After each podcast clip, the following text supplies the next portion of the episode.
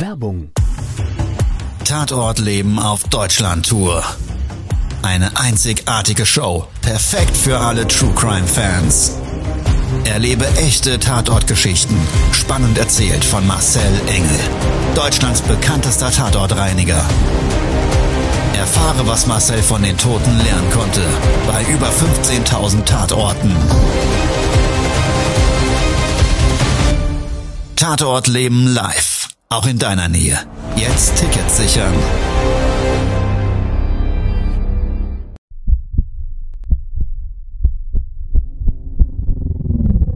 Todesursache. Der Podcast mit Tatortreiniger Marcel Engel. Es wird immer mal wieder in meinem Podcast vorkommen, dass wir sehr tief in das Geschehen eintauchen. Ich werde offen darüber sprechen. Damit meine ich, dass Flüssigkeiten wie Blut als Element das kleinste Problem sein wird. Ich freue mich, wenn ich euch auf eine Gedankenreise entführen darf in meine Welt des Tatortreinigens. Todesursache. Der Podcast mit Marcel Engel. Hallo und herzlich willkommen zu einer neuen Folge meines Podcasts. Wenn du neu eingeschaltet hast, möchte ich dich auch recht herzlich begrüßen und mit an Bord heute ist Der Dennis, der Videoproducer und momentan schneide ich auch den Podcast. Und ja, ich schau mal, wie ich Marcel etwas unterstützen kann und vielleicht fällt mir noch die ein oder andere Frage ein, an die er selbst nicht denkt. Sehr schön. Also, wir haben heute ein, ja, hartes Thema. Und zwar Eifersucht. Kennst du vielleicht selber da draußen oder halt auch nicht? Also Eifersucht ist ja grundsätzlich erstmal hm, so ein Thema. Da gibt es die Eheberater, da gibt es Selbsthilfegruppen und das alles und das alles auch nicht zu Unrecht, weil die Eifersucht im Großen und Ganzen rührt ja nun mal aus einer gewissen Unsicherheit. Die Angst, jemanden zu verlieren, die Besorgnis darum, ja, jemanden, den man so für sich gefunden hat, mit nicht jemanden teilen zu müssen, sondern den zu verlieren. Ja. Und im Grundsatz ist das ja erstmal so als Liebesgefühl eine schöne Sache. Kann, aber wenn es eben wie immer im Leben eben die falsche Balance hat. Also mal einen vielleicht entdeckten Flirt auf einer Party zu kommentieren ist das eine. Die, also die Art der Reaktion ist das eine. Und ich glaube, das andere ist, das darf natürlich nicht krankhaft sein. Genau, die krankhafte Eifersucht. Ja. Genau. Und von genau einer krankhaften Eifersucht habe ich vor kurzem einen Tatort erlebt, den ich mitgebracht habe.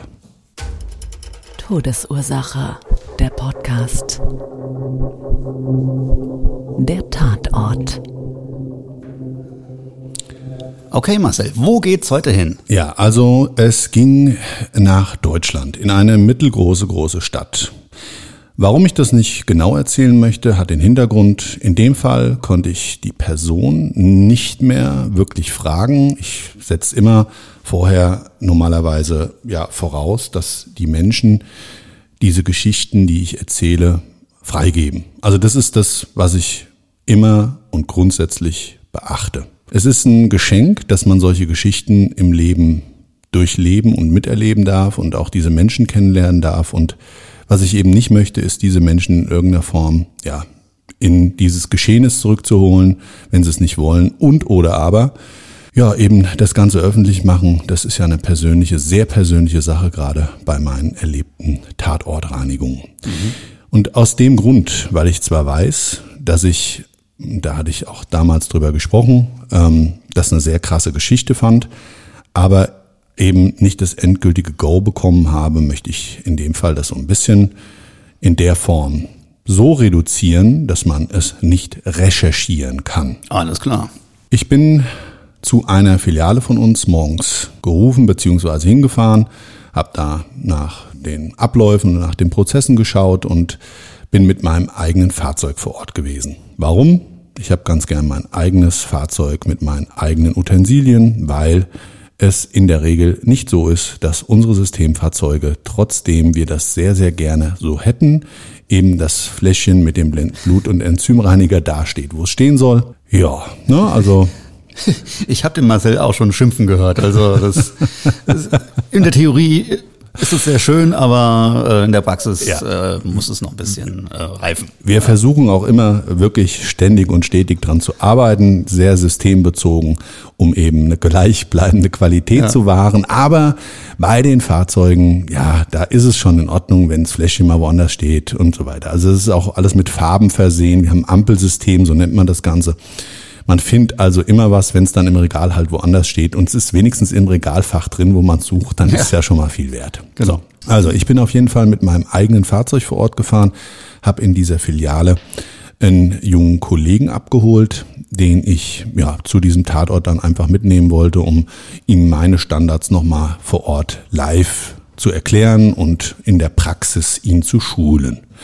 Vor Ort ging es dann in eine ja, recht große und befahrene Hauptstraße.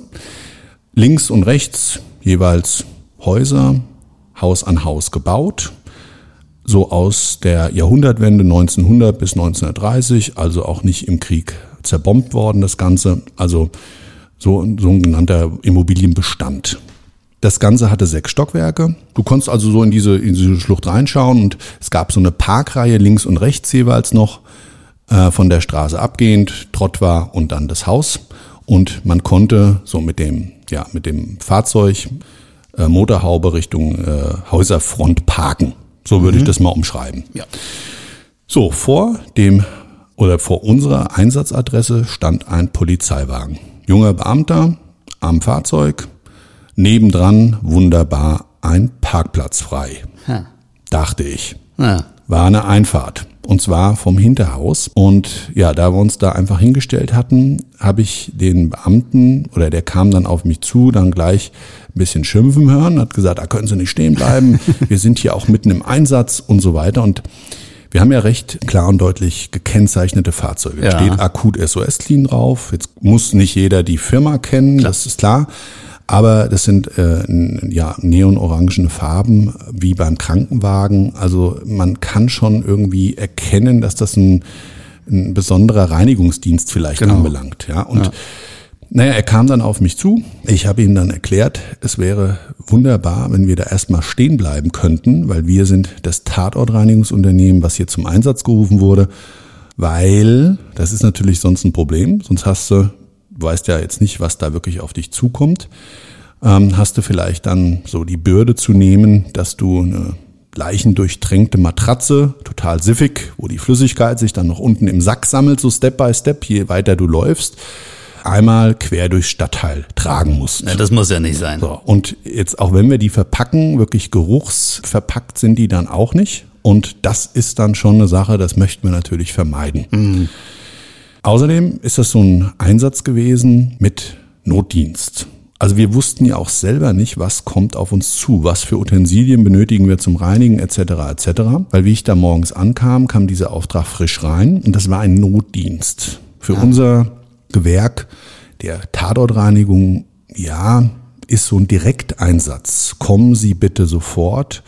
Eher der Ausnahmefall. Ich würde mal so mhm. prozentual sagen, macht es vielleicht fünf bis zehn Prozent aller Einsätze aus. Dementsprechend ja, hast du auch meistens gar nicht so viele Informationen. Es gibt so einen speziellen Fragebogen, den die Kunden bei uns abgefragt bekommen für die ja, dann notwendigen Reinigungsleistungen. Und da ist es aber bei diesen Notdiensten eben meistens überhaupt mit gar keiner Auskunft verbunden. Also wir kriegen keine Infos darüber, was meistens da passiert ist. Wir wissen nur, es wird ein Tatortreiniger benötigt. Vor Ort angekommen, habe ich mich dann mit dem jungen Beamten unterhalten, ganz, ganz netter, wie sich dann rausgestellt hat. Und der selber war einfach nur von der Situation gestresst. Ja, das war für den Neuland.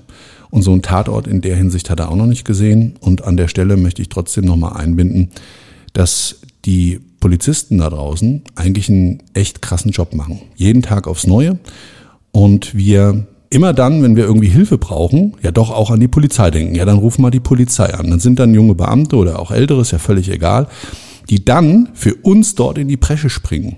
Teilweise unter Einsatz ihres Lebens, unter Einsatz ihres Körpers da muss ich wirklich an der Stelle sagen, ich glaube, das wird hier in Deutschland gerade auch so durch die, durch die Jugendkultur und so weiter ein bisschen ein Stück weit zu wenig gewürdigt. Ja, die sehen das nur als Feindbild und ich meine, bin jetzt hier kein, kein Jugendbeauftragter, aber an der Stelle finde ich persönlich, gehört der Sache mal ein bisschen Respekt. Und ein bisschen mehr Respekt vielleicht, wie wir das oftmals sehen. Ich meine, klar, wenn es dann auf ein Großfest geht und so weiter, gibt's immer besoffen, die kloppen sich auch und es gibt immer Leute, die sich untereinander nicht verstehen und dann es mal auf die Mütze gibt. Und trotzdem sind es diejenigen, die am wenigsten damit zu tun haben und trotzdem da in, in diese Situation reinspringen und das unter vollem Einsatz. Also musste ich jetzt einfach mal an der Stelle absetzen. Also dieser junge Beamte mit der Situation, ich habe es gemerkt, leicht überfordert. Er wollte zwar cool bleiben, aber ich habe es gesehen in seinen Augen, ich habe es gemerkt an seiner Stimme.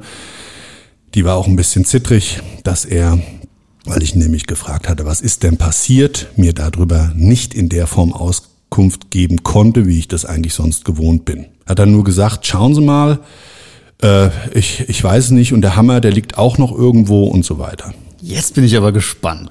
Genau, so und also, es ging dann zu diesem Hausflur. Trott war. So diese typischen Waschbetonplatten vor dem, vor dem, vor dem Hauseingang und so eine leicht versetzte, so eine ganz kleine minimale Stufe, so ein Versatz würde ich es mal nennen. Aber ja. wir sind am, am Vorderhaus, ne? Also wir sind, Straße. hin. Genau, wir sind am Vorderhaus und an dem Haupteingang zum Hausflur. Ja, Klingelschild, riesengroße Holztür mit einer Glasscheibe drin, so ausgeschnitten wie ein Kirchenfenster, aber Klarglas und mit so schmiedeeisernen Verschnörkelungen so in dem, in dem Fenster drin, nach außen hin halt geschützt, dass die Scheibe dann nicht kaputtgeschlagen werden kann, dass du da nicht einfach rein konntest. Tür wirklich ganz, ganz altes Holz, sah auch fast so ein bisschen frisch saniert aus, ja, so ein bisschen abgehobelt, neu eingebeizt. Schön gepflegt alles.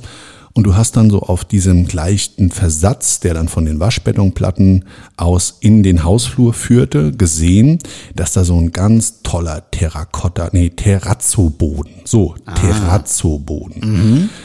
Das ist so, hm, ich kann das gar nicht so umschreiben. Das sind immer so ganz fein gesprenkelte Steine, schwarz-weiß manchmal, manchmal sind noch so Ornamente drin, dann haben die oftmals so, so Leisten am Rand und so weiter. Also es sieht gesamteinheitlich immer sehr, ja, ich sag mal so herrschaftlich aus. Man kennt es auch so aus Filmen oder wohnt halt selber in so einem Haus. Also ich, ich finde es immer wieder faszinierend. Und auf dem Boden beim Hauseingang selber konnte ich direkt, direkt schon an der, an diesem Versatz so diese Blutlache sehen, die rausgelaufen ist. Da habe ich mir gedacht, oh, am Haus oder beziehungsweise Haustüreingang Blut. Hm. Ist dann ja für uns auch erstmal ungewöhnlich. Ja, Tatorte spielen sich natürlich auch immer mal wieder im öffentlichen Raum ab und das Haus ist jetzt natürlich dann auch schon nicht mehr direkt öffentlicher Raum, aber so wenn das so von so einem Trottwer abgeht und du machst da die, die Tür auf, dann ist das schon krass. So, und dann hast du war da so eine Fuge, so eine gebrochene, da ist dann richtig so das Blut reingelaufen. Dann haben wir die Tür in Spalt aufgemacht und dabei ist die Tür auch durch diese, dieses Blutplasma, dieses Verdickte so durchgezogen worden von uns. Und ja, dann hast du da das ganze Ausmaß gesehen. Also es war so ein länglicher Flur, ich würde mal sagen so zwei Meter breit und führte dann ein ganzes Stück weit, so fünf, sechs, sieben, acht, neun, zehn Meter vielleicht, bis zu so einer Holztreppe, die dann einfach durchs Treppenhaus, durch jedes Stockwerk führte. Da abgehend war so ein kleiner weißer Holzverschlag, weiß lackiertes Holz, mit einer Kellertür. Da ging es runter in den Keller. Und wenn du bei diesem Treppenhaus jetzt, wie gesagt, dieser längliche Gang an dieser Holztreppe vorbei bist, dann war, dann ging das zu dem Hinterhof. Ah, ja. ja. da war dann also auch nochmal so eine Holztür, so eine weiße, Ja. auch mit so Glaselementen drin. Und da ging's zum Hinterhof. Die Wand, die war so ein Meter 50 hoch verkleidet mit so Sandstein. Ganz toll, so mit so einer Borte dann. Also sah alles sehr schick aus und so wirklich so, konnte sich so wirklich, ja, 100 Jahre verrück, zurückversetzt äh, äh, sehen in dem Haus, wo die Leute dann noch mit, was weiß ich, Zylinder und Pinockel oder wie das Ding da hieß, weißt du, Ja. da durch die Straßen gelaufen sind. Also war schön, sah toll aus. Das Blut war natürlich extrem scheiße. Das hat ein bisschen gestört. Ja, so, das hat mein Allgemeinbild da extrem gestört. Und jetzt ist es so, da hat natürlich dann irgendwann auch der äh, junge Mitarbeiter gefragt, ja, sag mal, Marcel, wie fangen wir denn da jetzt eigentlich an? Da habe ich gesagt, jetzt müssen wir erstmal gucken, dass wir noch jemanden finden, der uns hier jetzt tatsächlich den Auftrag unterschreibt. Das ist nämlich bestellt worden von dem Hauseigentümer, Ah ja. der einen Hausmeister hatte und so. Den haben wir dann auch getroffen im nach oben gehen. Im ersten Stockwerk stand er an der Tür mit einer Nachbarin und hat sich unterhalten. Naja, kannst du dir ja vorstellen, was da im Haus los war. Klar. Ja.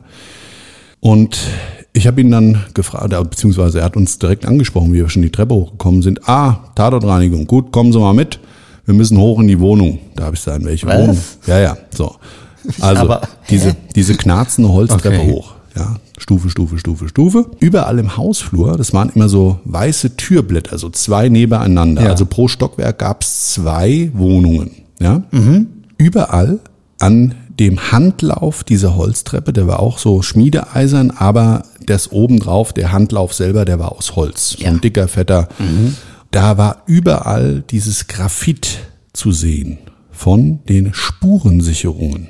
Der Hauseigentümer selber, der hatte wohl dem Hausmeister auch Auskunft gegeben, ja, Blut und so weiter, aber ihm ging es eigentlich mehr oder weniger um das Graphit, weil das Graphit überall war. Überall, über, überall. Also wirklich an den Handläufen überall, an den Türen überall. Das war schon mal so ein bisschen ungewöhnlich. Für mich ungewöhnlich, weil ich kenne es von der Spurensicherung anders. Das hat für mich erstmal überhaupt keinen Sinn gemacht. Ja. Ja, da gibt's einen Tatort, so, das ist klar. Aber das Tatort ist ja nicht das ganze Treppenhaus. Nee. Im Grundsatz erstmal. Ne?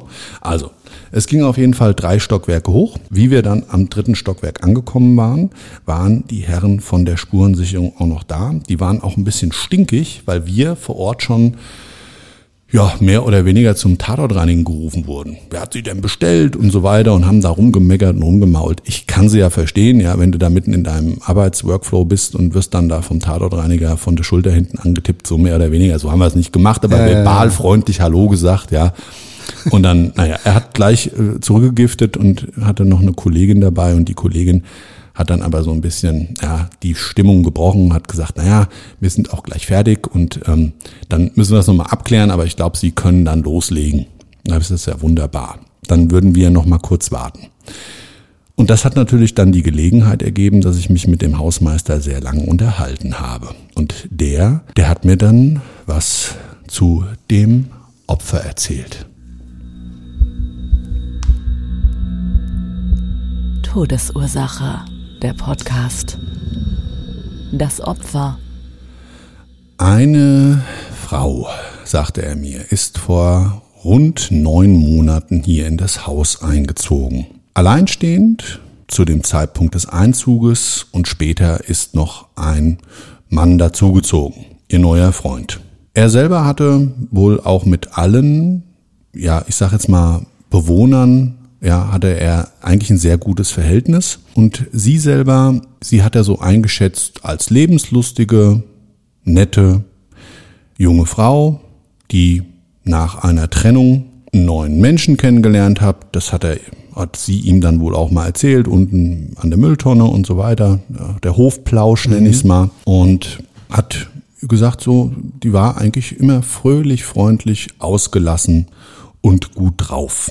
Seit zwei Wochen, hat er gesagt, ist das alles so ein bisschen, ja, ist das Ganze so ein bisschen umgeschlagen. Also sie hat, sie war immer verwirrt, hat er gesagt, so in sich gekehrt und hatte, ja, zum Beispiel manchmal die Leute einfach im Hausflur übersehen, was sonst ihre Art überhaupt nicht war. Also die ist da durch den Hausflur gestiefelt und da stand er wohl auch mit einer, mit einer anderen Dame im Hausflur und da hat sie nicht mal Hallo gesagt. Das war überhaupt nicht ihre Art. Da hat man schon gemerkt, irgendwas stimmt nicht. Irgendwas stimmt nicht. Ja, und er hat sie drei Tage vorher, hat er sie auch darauf angesprochen. Hat sie gefragt, kann ich Ihnen irgendwie helfen, ist irgendwas und so weiter und so weiter. Und sagte, ja, also mein neuer Freund, der, der hat Angst. Ja, vor was hat er denn Angst? Hier braucht man doch keine Angst haben im Haus. Ja, also übrigens, der Hausmeister hat da auch gewohnt im Hinterhaus und das, der war eine coole Socke, der Typ. Ja. Äh, war ein Türke, Deutsch-Türke. Ich habe, also der hat auch wieder, das war ein Typ, der hat Sprüche drauf gehabt. Wahnsinn. Aber das war auch so wirklich so einer, die Mutter Teresa des Hauses. Ah ja. ja. Also wirklich zu dem konntest du gehen, den konntest du, glaube ich, alles erzählen, den konntest du alles fragen. Der war so ein ganz weltoffener und, ja, wie soll ich sagen, gut zuhörender Alleshelfer. So ein, so ein, weißt du, so, der im Leben alles hilft. Von der Glühbirne bis hin zum, zum Liebeskummer. Ja, so, so, so hat er mir zumindest den Eindruck gemacht. Und da hat er mir das erzählt, dass sie also da größere Ängste hatte. Und da hat er gesagt, ja, aber Sie brauchen doch hier im Haus keine Angst haben. Ja, also das hätte mit Ihrer Vergangenheit zu tun.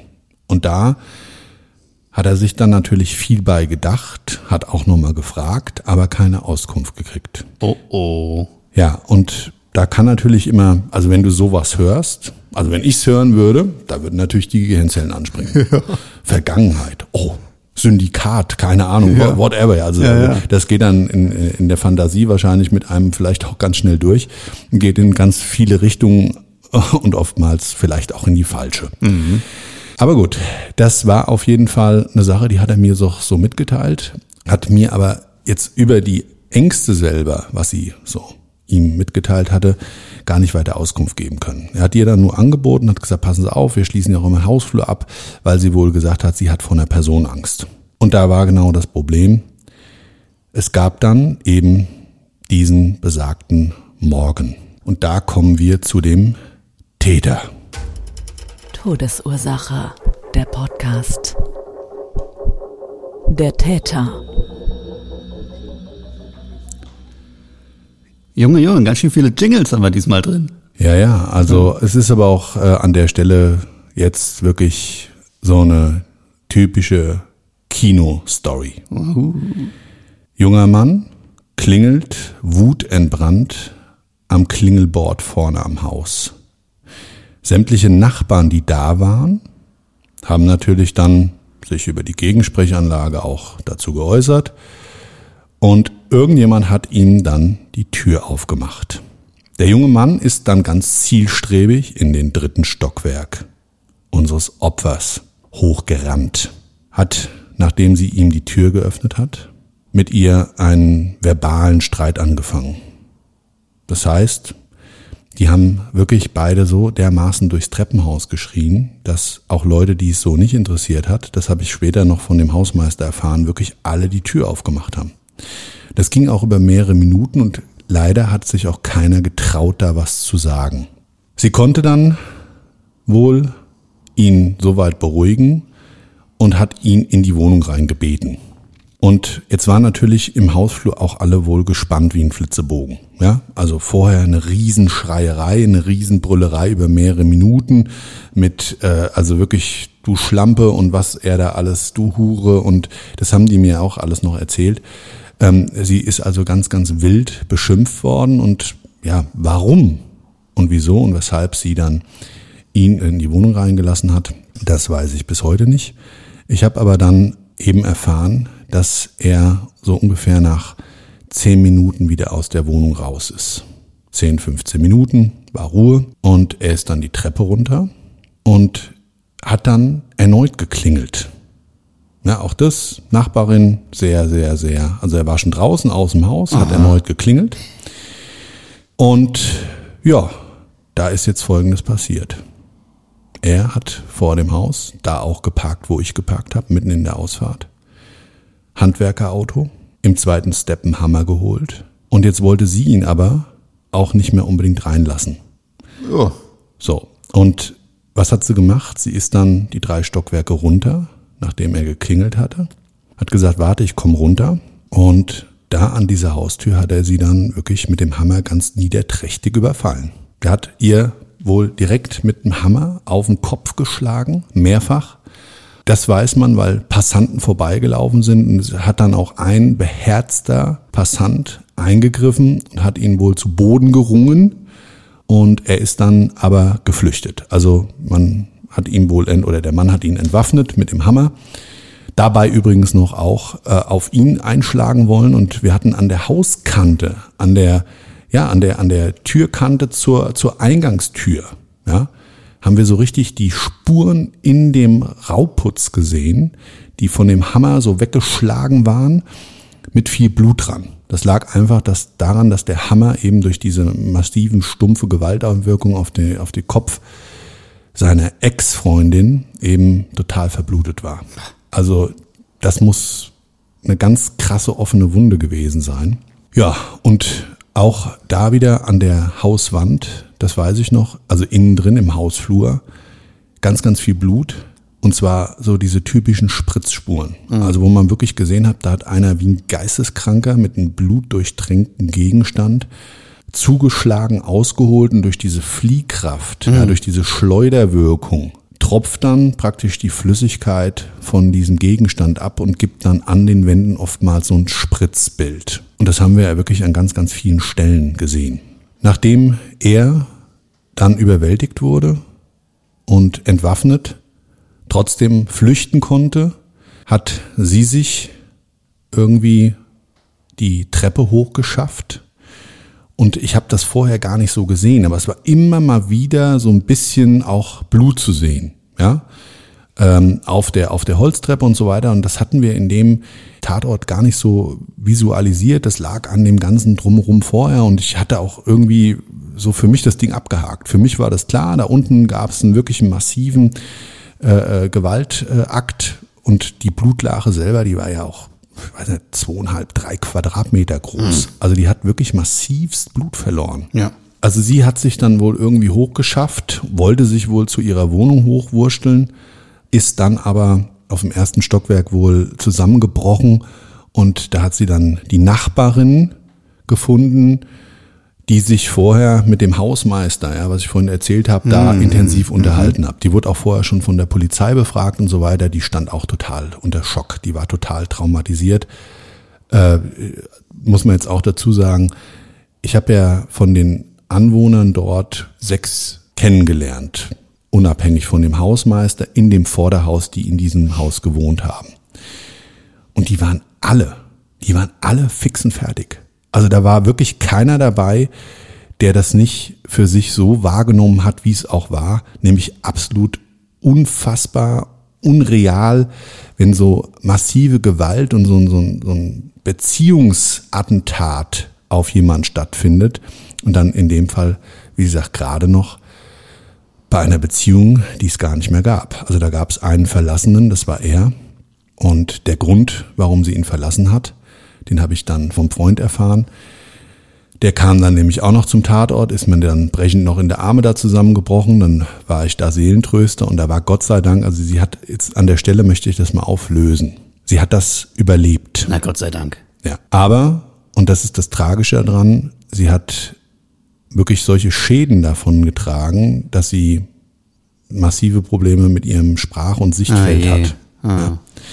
Also es ist eine, eine ganz tragische Nummer gewesen. Wie gesagt, der Freund, der hatte mir dann noch erzählt, sie hat sich von, von ihrem Ex getrennt, weil eben er immer ja so extrem eifersüchtig und das eben auch in Verbindung mit massiver Gewalt. Also er hat sie einfach verprügelt und dann hat sie dann irgendwann gesagt, so jetzt langt's. Es war ist zwei, dreimal passiert und das vierte Mal war es dann halt zu viel. Absolut richtig, das hätte sie schon beim ersten Mal machen müssen. Ja, ich war an der, an der Geschichte deshalb auch so emotional berührt, weil zum einen fand ich es positiv, dass jemand dort Zivilcourage gezeigt hat und vielleicht dadurch ihr auch das Leben gerettet wurde.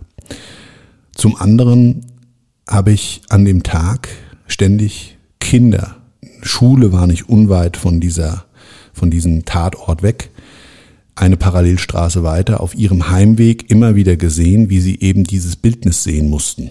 Wir hatten keine Stellwände dabei und wir hatten auch nicht die Möglichkeit, das so zu reinigen, dass man das jetzt nicht sehen konnte. Und ich finde das dann schon krass, wenn Kinder in unserem Umfeld solche Geschehnisse einfach mitbekommen müssen. Jetzt muss ich dazu sagen, es war eine Grundschule nebendran. Und da könnte man jetzt sagen, naja, ist dann halt so, finde ich nicht. Ich finde, ähm, die haben schon teilweise auch äh, in ihrer Schule und in ihren Erlebnissen genug, was sie verarbeiten müssen.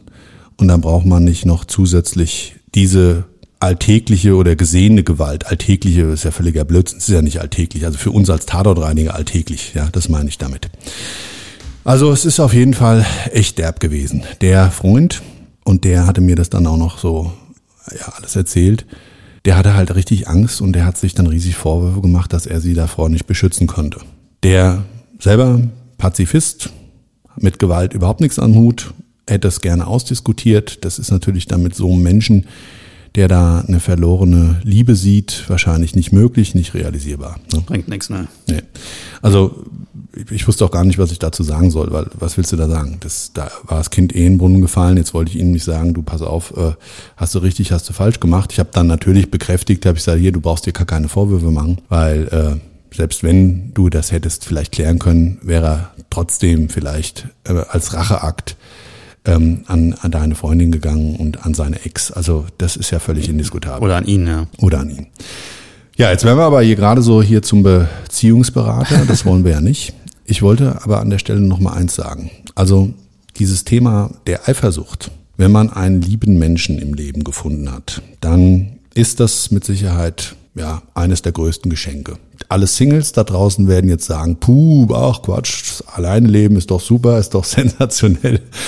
Also ich weiß nicht, wir sind ja alles äh, Herdentiere und ich glaube schon, dass es ganz, ganz schön sein kann und auch, glaube ich, in den meisten Fällen zutrifft, wenn man jemanden an seiner Seite hat. Und dieses Alleine sein heißt ja nicht, dass man ähm, nicht trotzdem eine Beziehung glücklich führen kann und jeder seinen Freiraum behält. Ja, also auch das ist ja ohne Probleme, denke ich, machbar.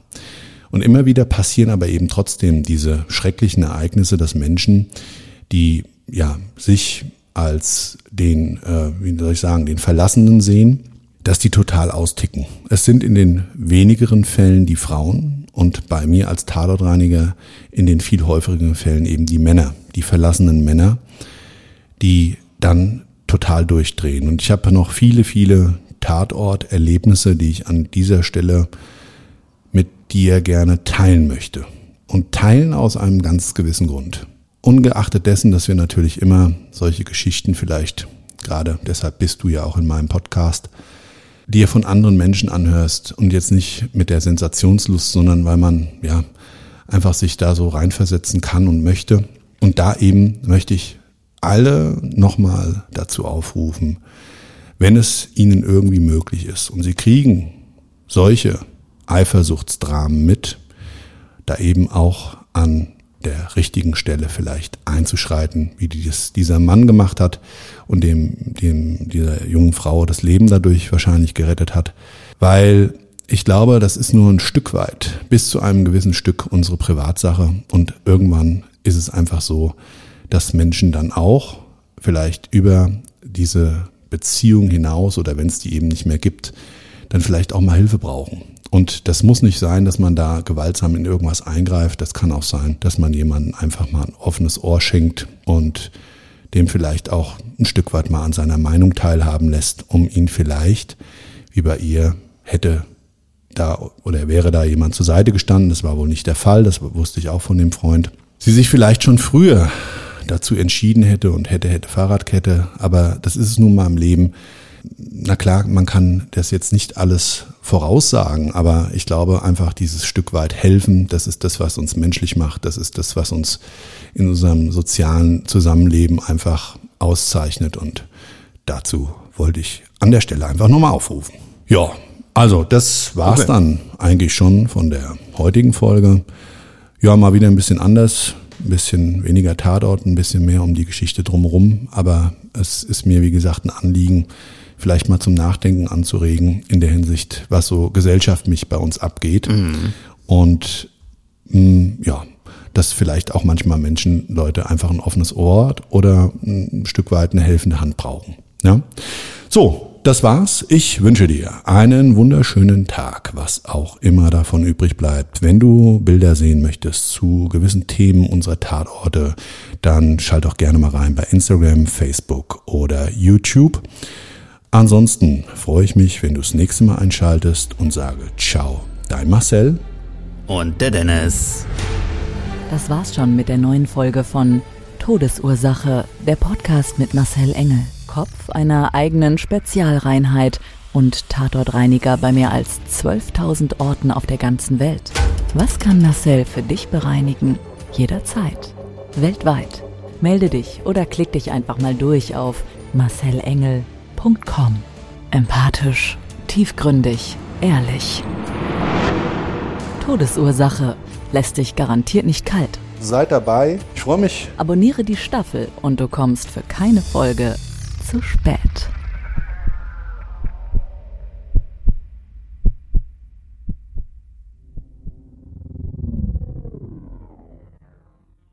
Mobbing findet überall statt. In der Schule, am Arbeitsplatz, innerhalb der Familie und im Internet erfahren Sie in dem Kompaktbuch Ausgemobbt, wie Sie sich gegen Mobbing wehren und künftig vermeiden, zum Mobbing-Opfer zu werden. Ausgemobbt von Marcel Engel und Martin Zowak, überall im Buchhandel.